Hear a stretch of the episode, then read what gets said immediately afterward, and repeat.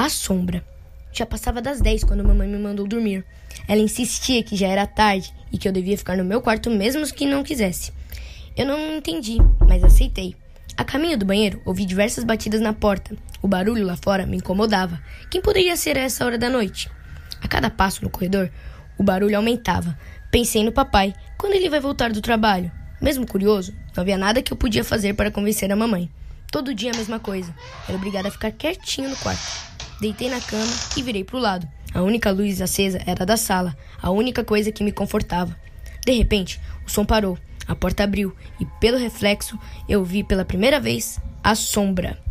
A sombra se movia inquietamente pela sala, quase que procurando alguma coisa. A mamãe estava lá também, mas permanecia quieta.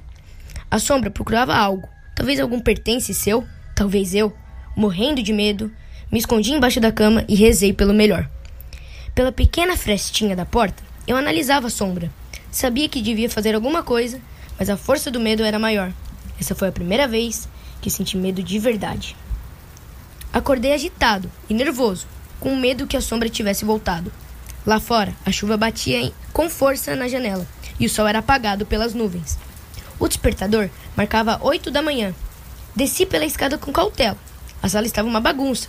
A estante de bebidas estava destruída e mamãe estava limpando o chão cheio de vidro. Nervoso, perguntei se a sombra havia a machucado. Ela estranhou a pergunta e disse que nada havia acontecido. Sua voz sempre me deixava mais feliz. Sentei na cozinha e, ainda assustado, perguntei o que era tudo aquilo. Novamente tranquila, ela disse que a chuva havia entrado pela janela e deixado a casa em desordem. Estranhava tudo aquilo, principalmente a amnésia de mamãe. Ainda insistindo no assunto, perguntei sobre o papai. Dessa vez, sua voz não era mais tranquila Receosa, disse que ele havia saído mais cedo e que chegaria depois dos anjos dormirem. A noite chegou e novamente a mesma situação.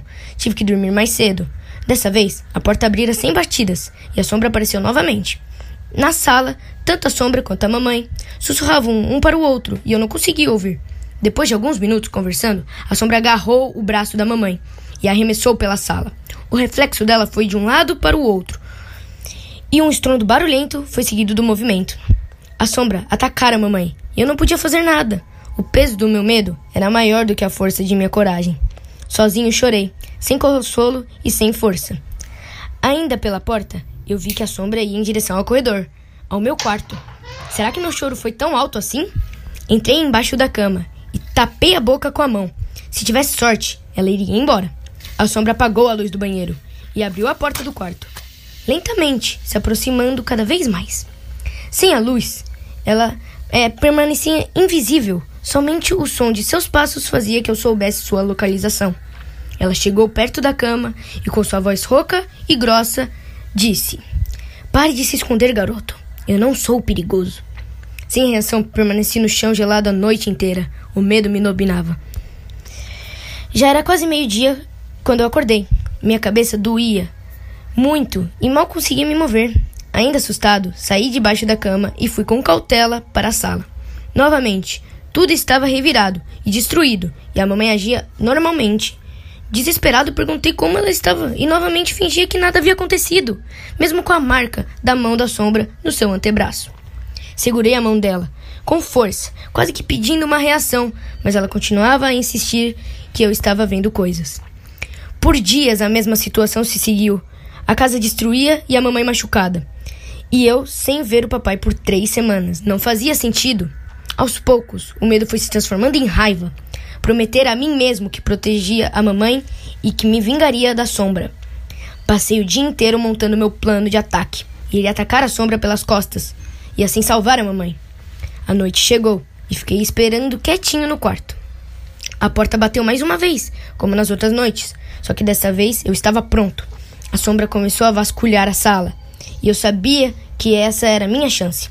Agachado, com um pedaço de pau na mão, fui indo devagarinho até a sala. Já podia ver os pés da sombra, quando fui puxado para trás. Colada na parede estava a mamãe. Ela estava se escondendo ali, no corredor escuro que levava para a sombra. A única luz acesa era a da sala, que sempre produzia o reflexo do monstro na parede. Mamãe tentava fazer silêncio, mesmo chorando. Foi a primeira vez que vi que ela realmente sentia a sombra. Tentei comunicar com ela, mas ela com sinais ela me mandava ficar quieto. Sempre teimoso, decidi voltar à minha caçada.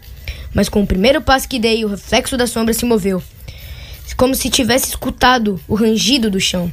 Ela foi se aproximando mais e mais. Meu medo voltara, porque agora finalmente conheceria o meu maior inimigo. Mamãe se virou para mim e disse que tínhamos que escapar, que naquele dia ele estava mais bravo e mais louco do que o comum. Ele quem, mamãe? Essa era a verdadeira questão. Quem era a sombra? Ela me colocou nos ombros e pediu para fechar os olhos. Eu obedeci. Saímos pela porta da frente e ela correu pelo asfalto molhado. Nos ombros dela, eu fitei a porta e lá estava o papai. Ele saiu na rua e o poste de luz refletia assim o seu verdadeiro eu. Bom, e essa foi o conto A Sombra, espero que tenham gostado.